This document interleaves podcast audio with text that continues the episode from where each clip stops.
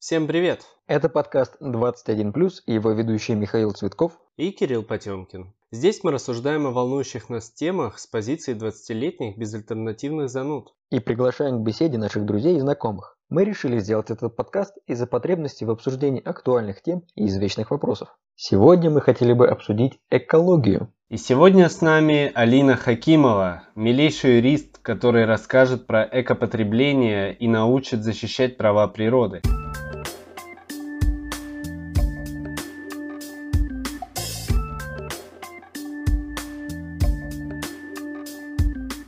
Прошлый раз мы обсуждали тему колонизации космоса, переселения на другие планеты, спутники, луны и так далее. И вроде как мы закончили эту тему с того, что есть ли вообще смысл смотреть на космос как на какую-то спасительную точку в случае, если произойдет с нашей что-то, когда у нас есть еще некоторое время и возможность исправить какие-то э, негативные воздействия человека на нашу планету и сделать так, чтобы можно было не беспокоиться о переселении с этой планеты. Ну, собственно, мы тогда и, и не решили, какой же все-таки будет ответ. Но сегодня хотелось бы, собственно, обсудить, какие у нас есть вообще проблемы на этой планете, что нам нужно э, уже сейчас исправлять, что мы уже заметили за собой, и действительно ли мы влияем на изменения планетарного масштаба, всякие потепления, или это все естественные циклы планеты, а мы просто такие пассивные зрители, которые наблюдаем, как меняются полюса, нагреваются океаны, тают ледники, и мы как на это повлиять не можем. Все мы начинаем задыхаться углекислым газом. И, и во всем виновата сама планета, а мы тут ни при чем. Вот, разберемся. Ну, не уверен, что разберемся, мы все-таки не эксперты, но хоть, хотя ну, бы... поболтаем. Да, обсудим эту тему. Какие у нас вообще самые большие такие очевидные проблемы с экологией, на наш взгляд? Ну, на мой взгляд, это истощение природных ресурсов, загрязнение окружающей среды, глобальное потепление, изменение климата, вот это все. Но на самом деле, вот возвращаясь немного к предыдущему, то, что сказала про колонизацию, мне кажется, в целом, может быть, это человечество делает же не только для того, чтобы в будущем, если что, куда-то переселиться. Это в целом для расширения кругозора. Человек всегда надо было что-то колонизировать. Мы на нашей планете исчерпали все возможные известные нам места, и вот поэтому перебросились туда. А про то, что ты сказал, что стоит ли исправлять что-то здесь, я уверена, что безусловно стоит. То есть то, к чему мы сейчас двигаемся, и безусловно мы не являемся являемся в этом просто пассивными зрителями. То есть это даже уже доказано, что это пагубное воздействие человека ведет к тем катастрофическим результатам, к которым как бы мы сейчас все движемся или приходим, так сказать. И, честно сказать, меня сегодня даже радует, что ну, все об этом так много говорят, и то, что люди сами признают, готовы признавать свою ошибку, говорить о том, что да, когда-то тогда, в период промышленной революции, был нанесен огромный урон, с которым до сих пор мы с трудом справляемся, и то, что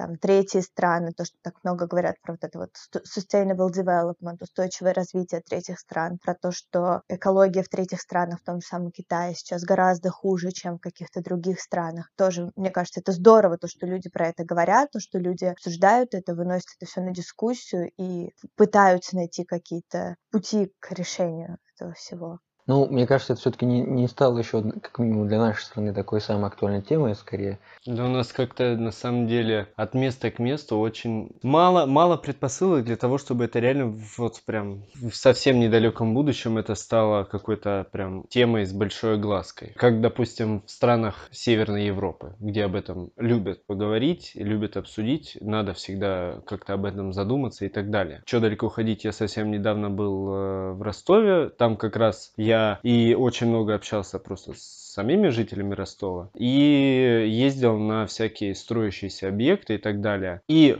после того, как я в Москве очень много слышал, сам как-то поднимал тему экологии и посто... я на самом деле чуть ли не из каждого утюга последнее время, из каких-то таких, не знаю, может быть это хипстерские что ли СМИ, очень часто пишут про что-то про экологию, про какие-то всякие экологические сподвижки в Москве там или в Петербурге, там же тоже очень много всего двигается. А в Ростове, при том, что я как бы вроде и общаюсь с ребятами, которые там живут и так далее, но как только поднимается тема, все такие, ой, да ладно, что там об этом сейчас говорить? Мол, еще дофига, явно не при нас все плохое начнется. Вот какая-то такая история. Но это может быть, опять же, от места к месту. То есть, например, в Краснодаре я знаю, что очень много наоборот продвигается экологических тенденций. Но у меня вот в чем поинт. Мне кажется просто, что обсуждать то, насколько тема экологии актуальна в России, довольно сложно без, во-первых, без привязки к месту, о котором мы говорим. То есть, по-моему, где-то в себе я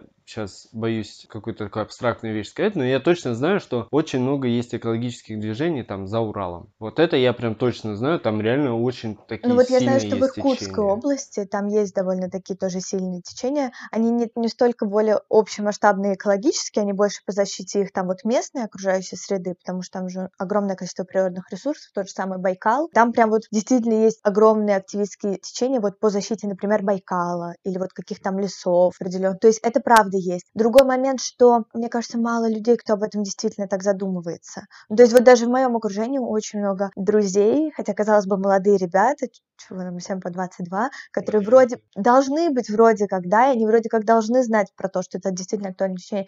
И они до сих пор, когда я там как-то завожу про этот диалог, они такие, да брось, зачем вообще об этом, типа, думать, говорить?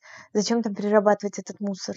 Какая разница? Нам, типа, нам, нашим детям условно еще хватит, а дальше будет, что будет. Насчет фразы «хватит» сразу хочу вставочку, потому что я думаю, мы сегодня рано или поздно будем обсуждать тему э, нефти и как раз того, что, мол, она скоро закончится, там явные тенденции. В общем, я совершенно случайно просто наткнулся на исследование. Оказывается, вывели, и это очень старое на самом деле исследование, которое множество раз сейчас подтверждается, переделывается, там работ, э, результаты постоянно анализируются. Но суть этого исследования такова. Мы все можем пострадать и вообще, в принципе, помереть гораздо быстрее от результатов сжигания нефтепродуктов, чем мы, в принципе, исчерпаем весь лимит нефти, который у нас есть. И то есть сам вопрос, беспокоится ли нам о том, что, блин, а сейчас вот-вот нефть закончится, потому что я очень часто вижу в интернете всякие повестки типа «Все ученые говорят, что через 40 лет мы типа исчерпаем весь лимит нефти, срочно надо переходить на возобновляемые источники энергии». Ну, для меня это было очень большим открытием, что на самом деле это с точки зрения серьезных людей, которые этим всем занимаются, они спокойно относятся как раз к вопросу этих ресурсов, а тут важнее думать о последствиях работы с этими ресурсами. Нет, это тоже правда, я тоже где-то слышала об этом, кстати. Но мне, если честно, кажется, что истощение природных ресурсов это же не только про истощение нефти. Да нет, я как Да, пример то есть просто. Честно сказать, если уж говорить про какие-то повестки там вот экологических проблем, их как-то распределять, то вот именно истощение нефти как одного из природных ресурсов я бы поставила на конец, потому что уже сейчас есть альтернатива. Ну, какие-то вот эти вот электрические машины, уже все равно это все придумали, и я думаю, что в будущем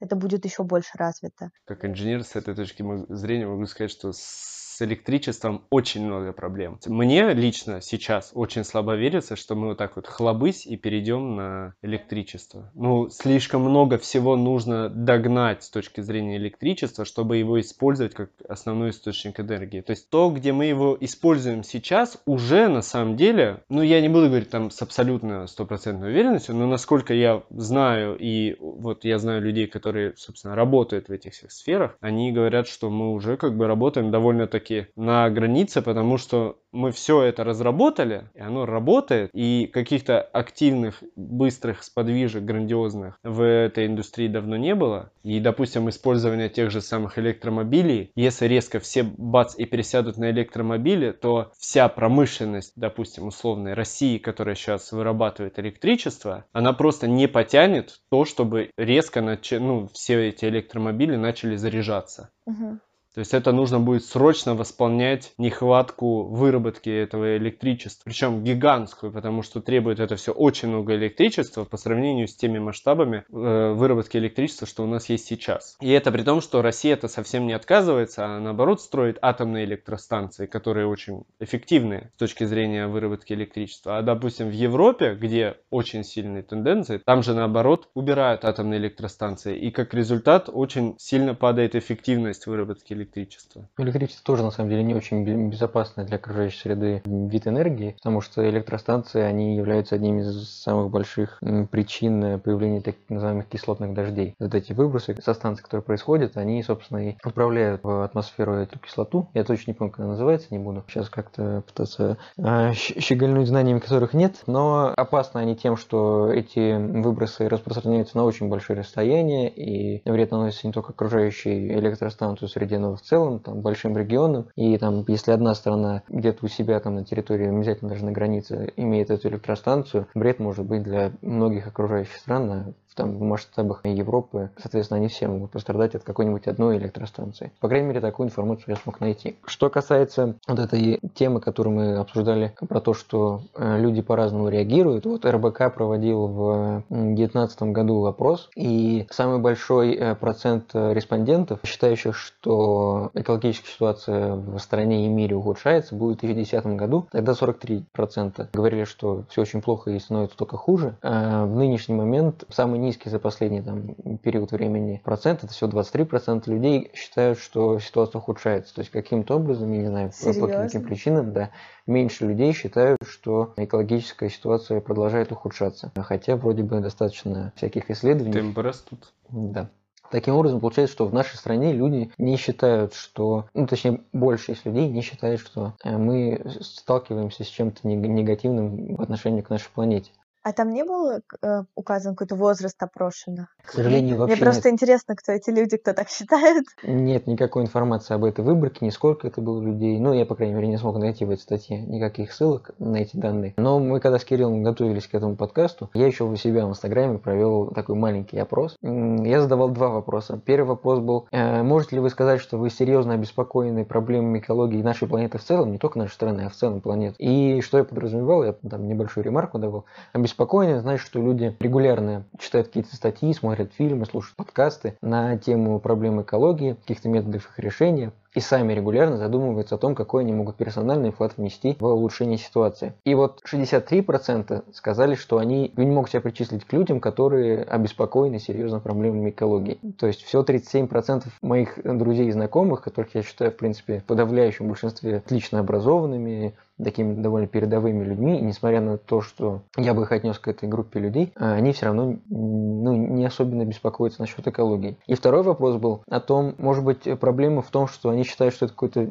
мировой заговор. Вот, я тоже, да, хотела. И э, 92%, а там больше 200 человек отвечало, 92% сказали, что они не считают, что это э, какой-то международный заговор. То есть они Да. осознают, что проблемы реально существуют, и понимают, что их никто не, ну, или считают, что их никто не обманывает насчет того, что эта проблема присутствует, но все равно не беспокоятся на ее счет. Мне кажется, это связано с тем, что люди думают, что они свой век доживут спокойно, их это никак не коснется. А что там будет дальше? Что будет, то будет, нас уже не будет. Зато небольшой автоп. Больше всего об этом интересуются представители вот этого последнего поколения Z и конкретной подгруппы поколения Z, которые называются Карли, что расшифровывается как Currently aren't ready for the life yet. То есть пока еще не готовы к реальной жизни. Короче, это люди такие, которые, как правило, там вот сейчас самые активные считаются э, представители там старших классов или первых курсов университета и колледжей. Они все, естественно, живут за счет родителей, но они больше всего беспокоятся о тенденции глобального изменения мира. При этом, почему говорят, что они реально не готовы к жизни? Потому что они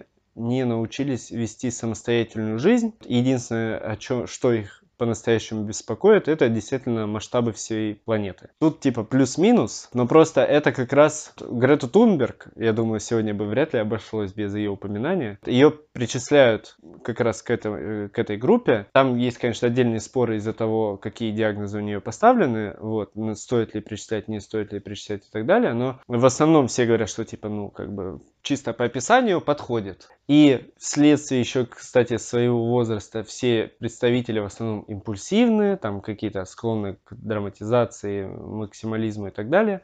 Вот.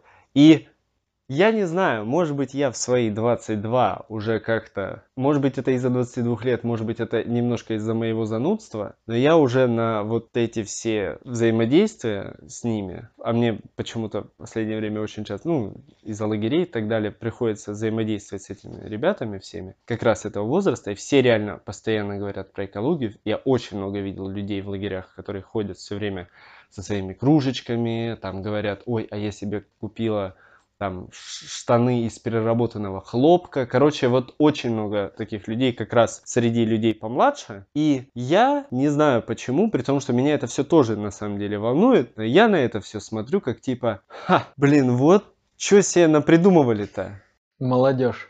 Ну, те, ну нет, не то, что молодежь, а я просто начинаю думать, блин, вот это напридумывали. При том, что я поддерживаю все их движения и стремления, но я понимаю, что мне кажется, что скорее всего они в этих стремлениях не искренне. Что я замечаю, кстати, тоже очень у многих ребят, с которыми мне довелось встретиться, они в принципе вообще заняты в сфере там продвижения экологических движений и так далее. И я почему-то при общении с ними тоже начал думать о том, что, блин, они реально почему-то такие все неискренние, даже в, ну, в, эти, в этих же своих стремлениях. Подожди, Кирилл, а можно я тебе тут ответ задам на вопрос? А какая тебе разница? Мне без разницы вот как раз. Какая тебе разница, ничего искренне не... они или нет? Вот в чем мой вопрос. Мне просто тоже очень многие люди так говорят. И я думаю, а в целом-то окей, это может быть хайп окей, это может быть для них хайп, окей, может быть, там эти девочки покупают штаны из переработанного хлопка только исключительно потому, что вот хотят быть в тренде, хотят где-то сказать об этом. Но, с другой стороны, они делают же что-то хорошее этим поступком. То есть получается, что они расскажут об этом кому-то, и кто-то также сделает. И если, возможно, цель спасти экологию — это сделать каким-то трендом и хайпом, ну, ну и пусть так будет. То есть это просто мое исключительное мнение, потому что я встречала много людей, которые агрессивно это воспринимают. То есть они прям прям такие, они не искренние, это просто они хайпятся, это просто типа тренд, они просто хотят быть в моде. Ну окей, ну вот, я как раз считаю, что сделать защиту экологии трендом, это, ну, как Очень по мне, умная мысль. не просто умная мысль. Мне лично кажется, что это единственный способ, который вообще может действительно сработать. Потому что большинство людей, вот, которые просто там ведут самую обычную классическую среднестатистическую жизнь, они же, ну, вряд ли об этом всем способны, ну, не то, что способны, они способны, но вряд ли они захотят задуматься. У них будет куча миллион других дел, вместо того, чтобы подумать об экологии технологии. Но если это реально станет модно, и на тебя будут косо смотреть, если ты не защищаешь экологию, вот тогда реально все сработает. Что мне, кстати, кажется, и произошло там при, в странах Северной Европы. То есть это в какой-то момент, возможно, стало реально трендом, офигенным Они, наверное, рекламным ходом. Поняли, что их затопит, если они что-то не сделают. Кстати, вот их не так-то и сильно затопят по сравнению с некоторыми другими странами, которые вообще не парятся по поводу экологии, но об этом можно еще позже сказать. Но просто я реально думаю, что это офигенный способ, и я наоборот мне не то, что без разницы, но я не буду агрессивно на это реагировать и говорить, что типа, чувак, перестань, ты в это, ну, потому что ты не искренен. Ну, как бы это довольно слабая аргументация. Я не буду так говорить, потому что, во-первых, они, да, реально делают, но когда, почему я вообще сказал, что я думаю, что они не искренние, не в том плане, что... Ну, что они понимают саму проблему. Они, мне кажется, во-первых, не понимают саму проблему и смотрят на проблему зачастую слишком узко. Помню, как я болтал с девочками баристов в кофейне возле своего института, куда, где, соответственно, по пути в университет беру кофе, там как раз в свою кружечку, все. И я с ними болтал, и вот как раз одна из этих девочек искренне абсолютно считала, что спасают хлопок, потому что реально проблемы с материалами. Не потому, что там какие-то производственные цепи используются, не потому, что там, э, соответственно, очень много материалов расходуется, соответственно, там и выбрасывается и так далее, а потому что просто хлопок вырабатывают животные, там, там есть какой-то дефицитик. Я ей даже пытался объяснять, у меня, правда, было мало времени, я там вкинул пару вещей, что типа, ну, это довольно бедовая история, ну, то есть это не искренность, сейчас я, наверное, даже скажу а завершение своей мысли, что мне кажется, что это не искренность, это результат необразованности в данной тематике. Да, и поэтому я считаю, я даже писала об этом, по-моему, где-то, ну не статью, а вот какое-то там типа эссе, что ли. Должно быть экологическое образование в школах. Причем экологическое образование нигде будут говорить о том, что так, у нас глобальное потепление, у нас там, я не знаю, истощаются природные ресурсы, или про то, что мы слишком загрязняем планету и мировой океан, а где будут говорить о том, как этого избежать. То есть я слышала, по-моему, в Швеции, не буду ручаться за стопроцентную информацию,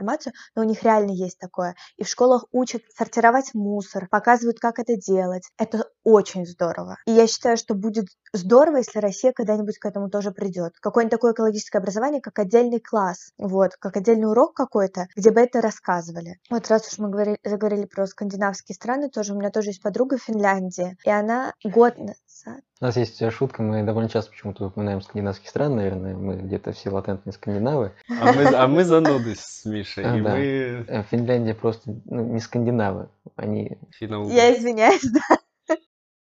То есть она тоже такая вообще как активистка. Более того, она не то, что там одежду только в секонд-хенде покупает, не, не пьет из многоразовых стаканчиков, не использует трубочку в своей жизни в целом, не ест мясо. Она старается не летать на самолетах, ездить только на поездах. И мы вот были с ней как раз на академической э, мобильности в Гонконге, и она ехала из, э, получается, Китая на транссибирском поезде до Финляндии. Как бы она, конечно, и Россию хотела посмотреть, но еще вот она мне рассказала, одна из причин была это потому, что она не хотела лететь на самолете и поехала на поезде. Вот, э, пожалуйста, есть голландская компания, вот как эти голландские авиалинии самые знаменитые, чуть ли не одна из старейших в мире и так далее, у них офигенно экологичное топливо. У них выбросов там настолько критически мало, что есть, к слову, опять же, недостаток образования. Все говорят, что в самолетах летать будет плохо, будет очень много выбросов, но при этом о уже готовых решениях тоже очень мало оглас. Да, вот в этом видишь, ты говоришь, я даже не знала об этом. Но это одна компания, Кирилл. Нет, Ты в, думаешь, а, в, нет, я просто как пример, это они, они вообще всю эту тему активно начали толкать, и они там очень сильно вложились в это развитие. Но насколько я знаю, что там на такой вид топлива пере- пересело очень много авиакомпаний. Ну, это очень Ну, крупная не то, что компания. очень, не то чтобы очень много, как бы все равно, в основном все летают на обычной соляре. Хорошее такое приличное число добротной авиакомпании уже, возможно, используют именно в вашем авиарейсе, которым вы летаете, используют как раз такое топливо.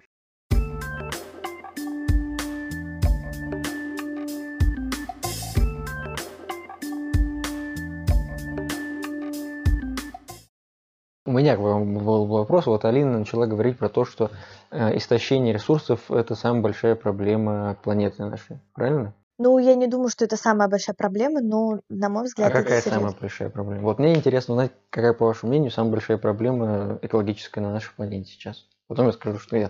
А я просто, если честно, даже не могу выделить какую-то одну. Я, не, я даже, знаешь, как не то, что не могу выделить какую-то одну, я не думаю, что правильно выделять какую-то одну. Мне кажется, их все время нужно держать в голове все, ну, как бы вместе, потому что они в целом-то очень взаимосвязаны. Так и есть. И я как раз таки поэтому считаю, что загрязнение воздуха – это самая большая проблема, потому что она влияет вообще на все остальные. То есть кто-то выделяет изменение климата, потепление глобальное, как отдельную проблему, но это следствие загрязнения воздуха. Кто-то говорит о том, что изменение биосферы океана происходит только путем загрязнения пластиком, хотя, опять же, загрязненный воздух тоже очень негативно сказывается на океан. Кто-то говорит, что там вырубка лесов, например, очень большая проблема, но, опять же, вырубка лесов Она влечет к загрязнению воздуха. да, Видишь? да. Все сводится к загрязнению воздуха. То есть мне кажется, что в общем и целом загрязнение воздуха это самая большая проблема. И если мы будем решать вас в первую очередь ее, то где-то мы будем решать причины, как вырубка лесов, где-то мы будем решать следствия. Ну, то есть, если мы как-то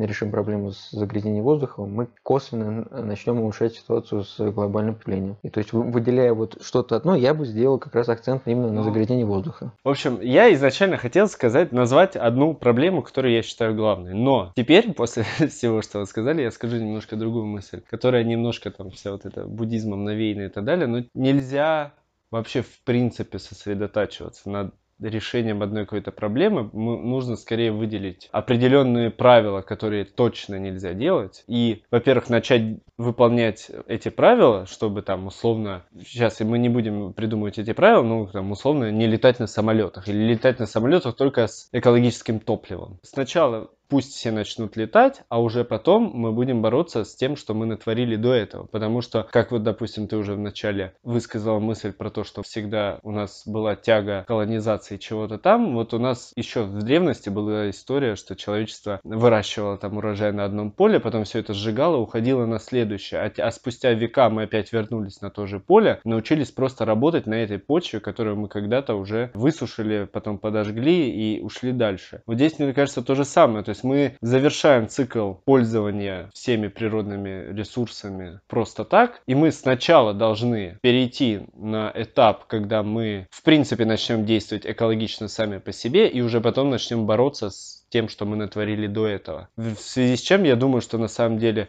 борьба с какими с парниковыми эффектами, ну, в ближайшие там дофигищу лет, как по мне, просто не предвидится. Хотя очень надо бы на самом деле. Мне еще кажется, вот мы начинали как раз с э, истории о том, что колонизация э, космоса это одна из причин, почему этим люди занимаются, это спасение человечества от краха одной планеты, но запуск ракет... Оно привело к еще больше. Да, это создает озоновые дыры, и сейчас люди думают о том, как же бороться с облучением на Марсе, но запуская различные ракетные там, установки, спутники и прочее, в космос, мы увеличиваем опасность того, что это облучение появится на нашей планете. Да, это на самом деле все время будет палка о двух концах. Все ну, время.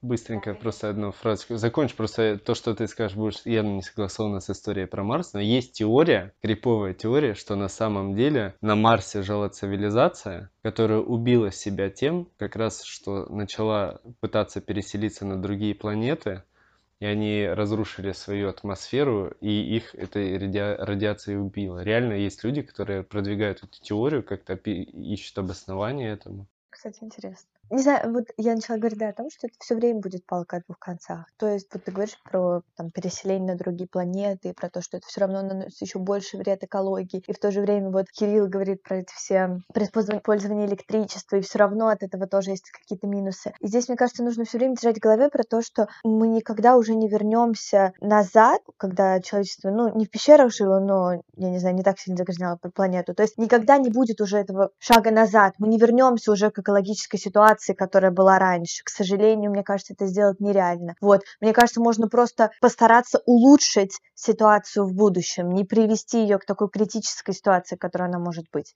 Кирилл, по-моему, против. Я офигенно верю в то, что, наверное, в далеком будущем мы придем к моменту, когда мы будем жить. Мы не будем говорить, что мы живем на планете. Мы не будем говорить, что мы живем рядом с каким-то лесом или заповедником, или там рядом с озером на берегу моря и так далее. Мне кажется, что скорее всего, и тенденции для этого уже понемножку намечаются, что скорее всего, я очень на это реально надеюсь, мы в дальнейшем будем жить в симбиозе с окружающим. То есть мы научимся жить так, что наши жилища будут и как бы и быть рядом, но при этом и помогать прорастать каким-то там видом растений или живым организмам.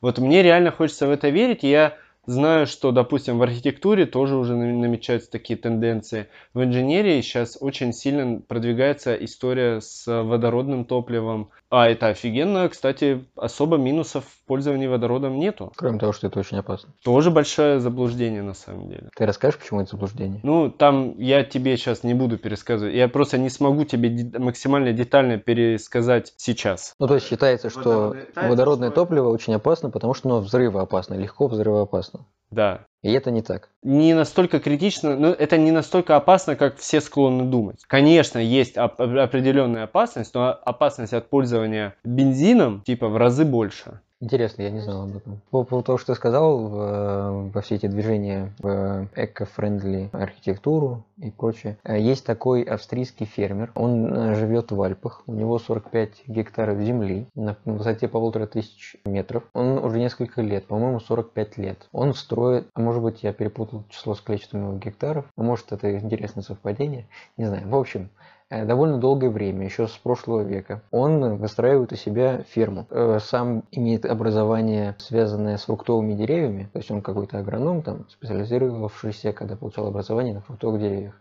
Но в результате он построил в этих Альпах ферму, если так можно назвать. Эта штука стала таким новым веянием в сельском хозяйстве. Называется биоциноз Зепа Хольцера, его так зовут, Зеп Хольцер. Он что сделал? На этих 45 гектарах земли он каким-то образом там использовал ландшафт, где-то его заменяя, создавая холмы, но так, чтобы это было естественно выглядело. То есть чем-то Э, условия его, например, условия на его территории напоминают не едва тронутые условия в Сибири. Он создает там различные э, подземные водоканалы, вырывал, вырыл водоемы, он закупал воду, чтобы залить их туда. Но сейчас у него там несколько, по-моему, 17 или сколько там водоемов, целая система водоснабжения, так чтобы, например, дождевая вода не вымывала минералы из земли, он все это дело приспособил. Так как это Альпы, там не очень тепло, но он смог это все настроить так, чтобы какие-то там теплолюбивые растения там э, вырастали. В какой-то момент он даже использует, ну, как-то так такой дизайн у него этой фермы, что солнечные лучи, отражающиеся от поверхности пруда, попадают на какую-то затемненную часть его вот этой фермы и таким образом повышают температуру, делая ее комфортной для жизни,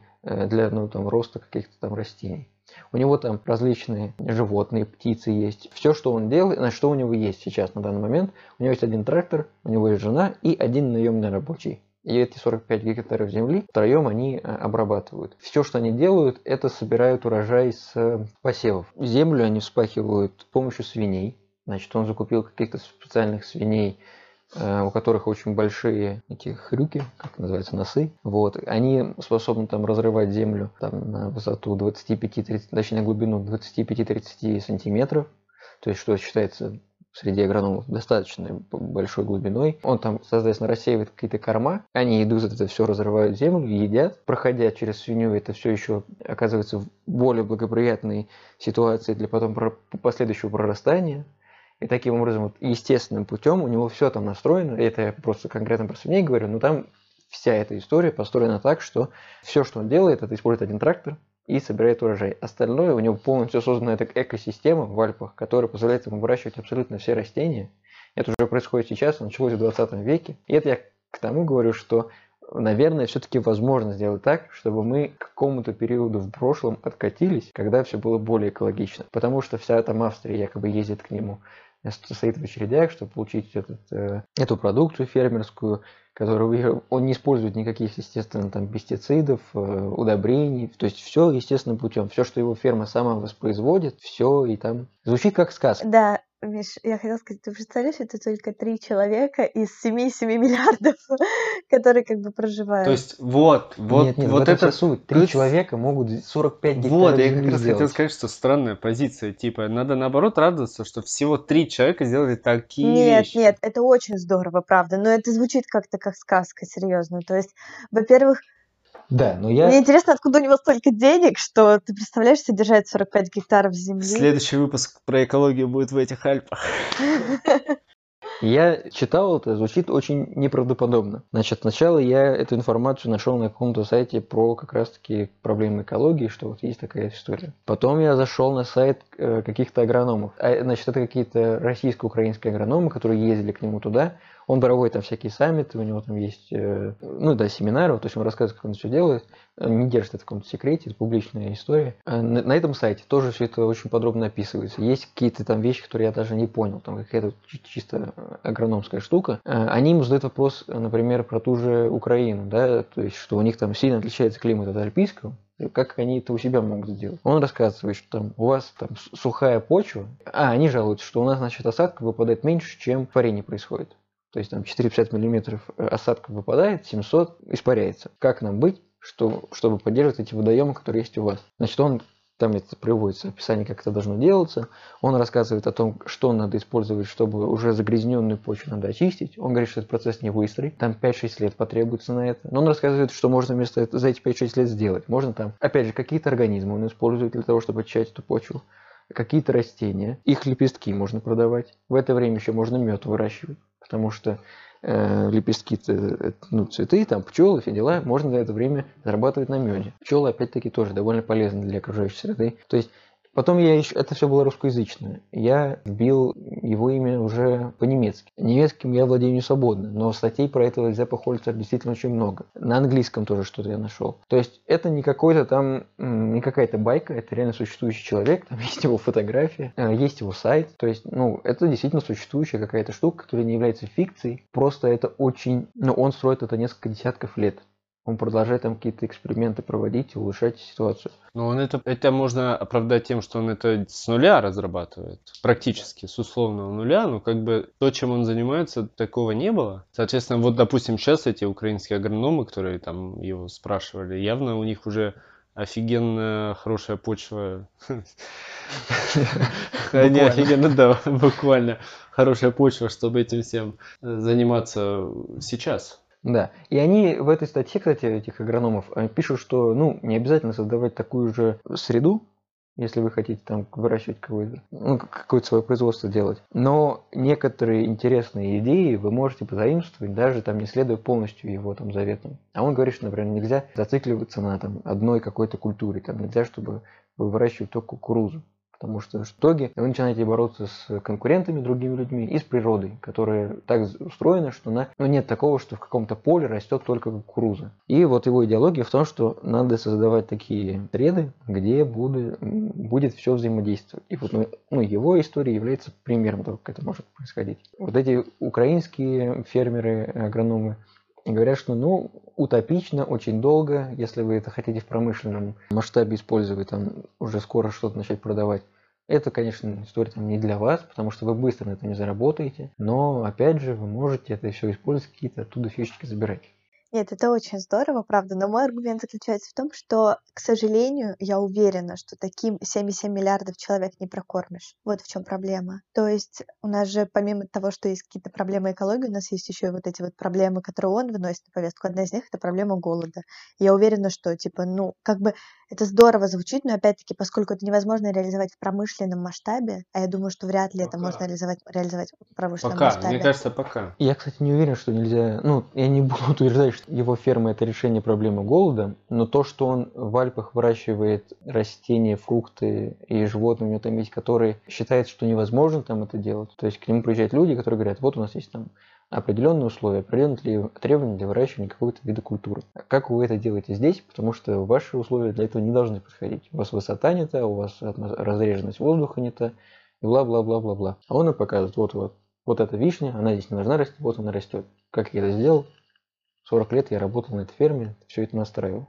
Что это значит? Возможно, не только в Альпах это можно делать. Там в каких-нибудь сейчас не очень плодородных почвах Северной Африки можно будет какие-то похожие истории начать строить. Когда естественным образом происходят все эти процессы. У него там нет, например, полива никакого. То есть у него э, почва естественным образом увлажняется за счет этих водоемов. То есть у него нет этих всех орошений, ничего. То есть что, например, в Египте было, когда они там улучшали почву за счет использования ресурсов Нила. Он каким-то образом делает так, там это все описано, опять же, есть какие-то глиняные ядра, чтобы э, водоемы не сушались, ну то есть какая-то там есть все. Я просто... Человек заморочился, в общем, одним да, словом, понятно. Да, вот он зануда с точки зрения агрономства. Я не стал, э, готовясь к этому подкасту, становиться специалистом за ночь э, в этой теме, но то, что я прочитал, звучит довольно аргументированно. Возможно, я не буду даже тут спорить.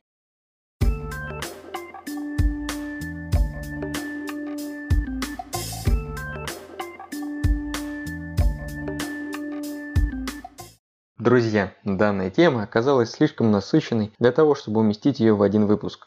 У нас все никак не получалось наговориться, мы высказывались, спорили и в итоге с удивлением заметили по окончании записи, что прошло более двух часов из-за чего мы решили разбить данный топик на две части. Следующий эпизод будет прямым продолжением данного выпуска. Поэтому мы с вами не прощаемся, а просто даем время все обдумать, почитать материалы, которые будут опубликованы в нашем телеграм-канале и написать нам ваши отзывы. Совсем скоро услышимся.